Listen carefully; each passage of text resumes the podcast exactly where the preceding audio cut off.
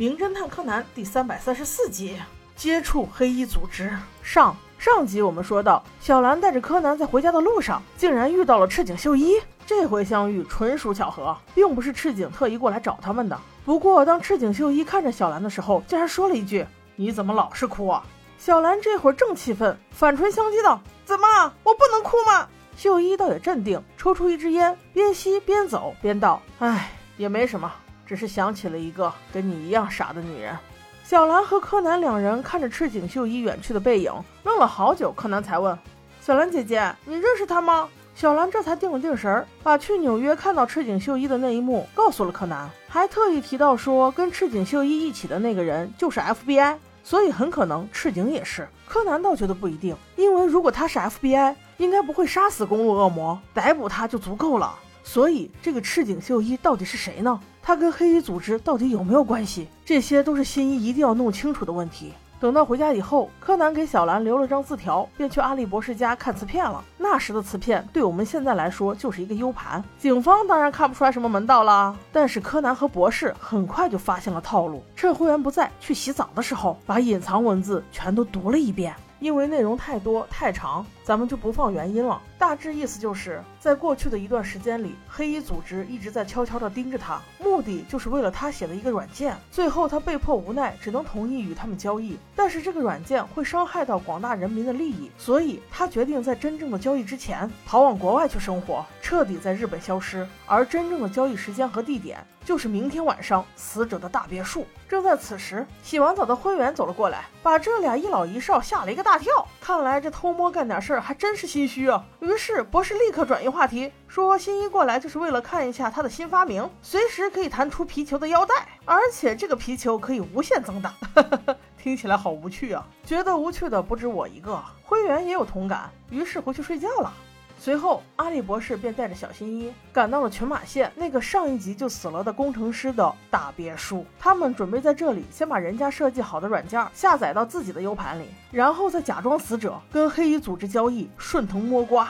抓住他们的至少一个人，嗯，听起来就是好计策，不知道会不会顺利呢？关键因素就是在于黑衣组织到底现在知不知道板仓先生已经死亡的消息。不过目前不用担心，小新一一直在听广播，到现在为止，热门头条都不是板仓死亡的消息，而是珠宝大盗在逃的消息啊！就剧集的套路来说。这对珠宝大盗估计会在夏季出现。很快，他俩就赶到了别墅。以新一的大脑想进别墅门还不是很 easy？而且板仓先生在生前把他所留下的软件就那么明晃晃的摆在电脑桌旁边，看来明显已经准备好了交易。目前来说，事件非常顺利，只要把文件下载到自己的 U 盘里，然后再等着收信就可以了。但是此时，意外终于发生，有信进来了，还有密码。呃，这封邮件就在倒数计时。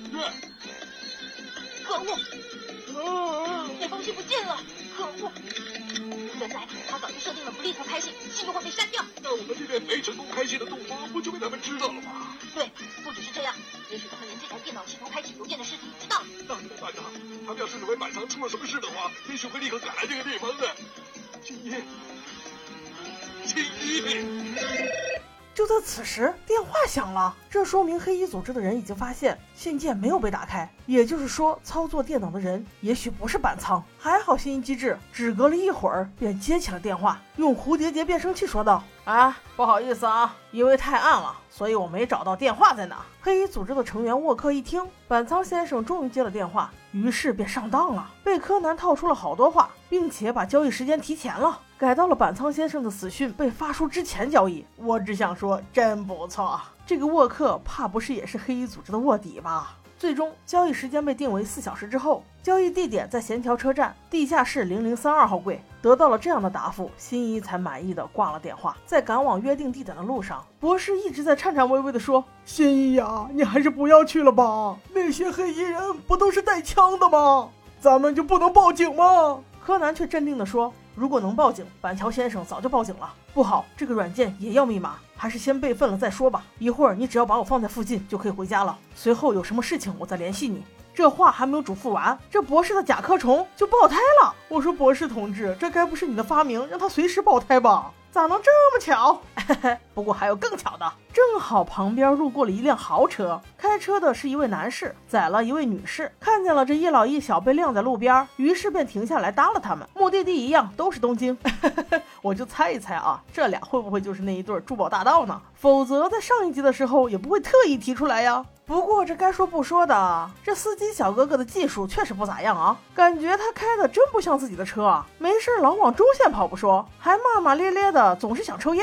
在这豪车上抽烟可不太符合常理啊！不仅是这些奇怪之处，后备箱也会时不时的传来一些细小的踢踢哐哐的声音。最夸张的是，这俩人路也不熟，开个左转向灯还能把雨刮也开开。纳尼？这不是女司机的操作吗？难道小哥哥你也左右不分？就连小杰都看出来了这么多不对的部分，那柯南肯定也是了然于心喽。他用一句话来试探司机，说：“你这个车好好呀，是不是到二月份该保养了？我是在挡风玻璃上看到的。”那司机闻言立刻表示道：“是呀是呀，我是才接到的电话，4S 店就是跟我说二月份保养。”柯南听了这话就知道了，没错，这车肯定不是他们的，他俩肯定就是那个盗窃团伙，因为他看到的挡风玻璃上的数字是五。